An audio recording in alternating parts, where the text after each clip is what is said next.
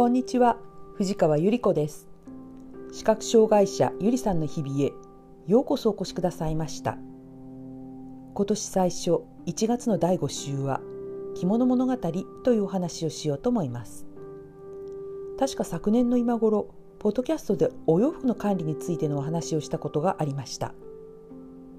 視覚障害者になってからもそうですが中年以降になってお出かけ着に悩むようになりました。中年太りでスーツやドレスが似合わなくなったんです。40代の半ばちょうど海外駐在の合間に一年発起して4ヶ月間いわゆる駅前着物教室へ週3回くらい通いました。なぜかというと4ヶ月後に赴任先での会合でなんとか自力で着物を着て出席しようと計画したからです。今から思うと当時の私は着物のことについての知識はほとんど皆無。着物を着るための着付け小物や着物の値段も高いものくらいしか知らない。恐るべき無知の状態からのお稽古始めでした。ところがね私はお稽古ごとにはいつもついているんです。4ヶ月後に外国で一人で着物を着られるようにしなければならないえらいこっちゃな藤川さんを鍛えるために。学院の院長先生部長先生アシスタントさんが総がかりでほとんど毎回のお稽古をマンツーマン体制で組んでくれたんです。私はゴールが決まっているのでその時点で染めの着物と長襦袢なるべく手頃な袋帯お草履の一式をいわゆる着物学院の展示会で作ってもらうことにしました。その時の部長先生と2人のアシストさんの楽しげなことといったらもうハイテンションでしたね。とても良心的にここにはお金をしっかりかけましょう。ここは安く上げてあなたが将来もっと分かるようになったら良いものにアップデートしてね。とか。どうです？部長先生。このコーディネートは？あらあらそれでは藤川さんの強い性格が押し出されちゃうわ。もっと穏やかに外国の人に日本の良さを知っていただく感じにとか。今から思うときっとみんな楽しかったんだろうなと思います。私は週3回最初は午前午後と2つのコースを受講して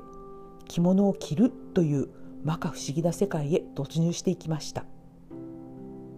一番最初にずっこけたのは長襦袢に半襟をつけるという針と糸の縫い物だったことです。自慢じゃないけど私は当時ボタン付けもおぼつかないし小学生の頃雑巾をまっすぐに縫えなくって半分でやめて提出して家庭科の先生に怒られたほどの縫い物全然ダメな人です。私の手元を見ながら部長先生は「あらまあ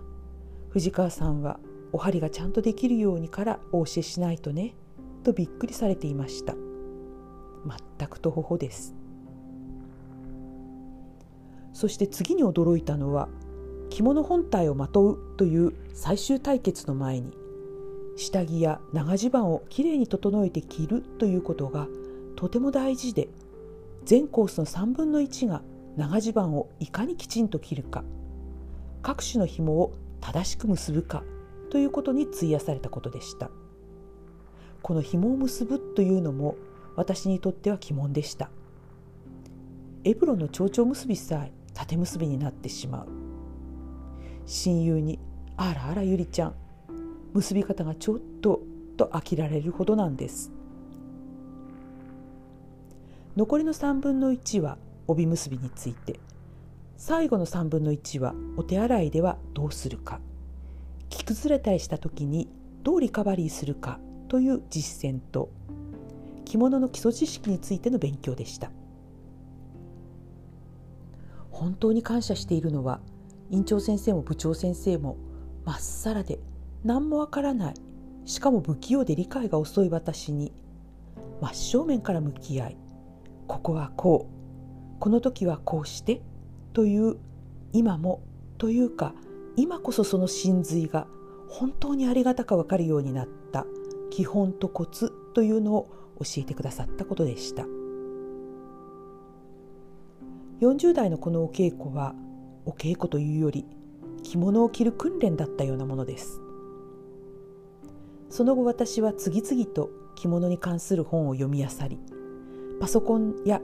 YouTube 動画を探して研究してそしてご縁があって素敵な呉服屋さんの若旦那さんと知り合って着物のメンテナンスや新しいお品を購入する相談に乗っていただけたりという幸福な着物ライフを続けることができました。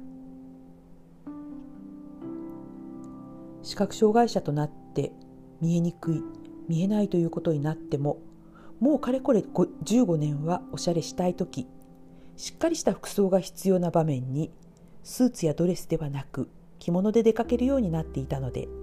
まあ見えなくてもなんとなく着ることができるようになっていてとてもラッキーなことでした。それに部長先生に教わった将来こんな感じでお出かけ着物を揃えていきなさいねというアドバイスがあったので私はその教えに沿って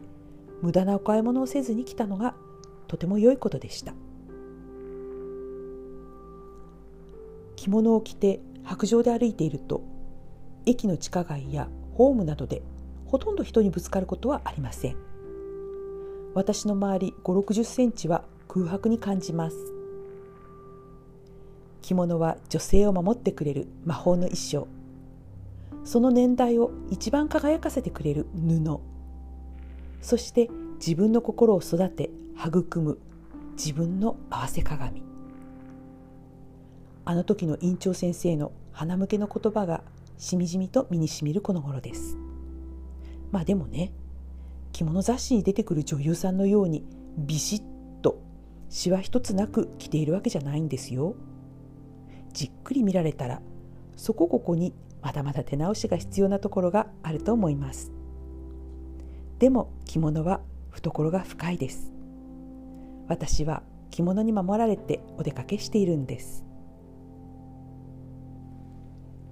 今日もお聴きくださいましてありがとうございました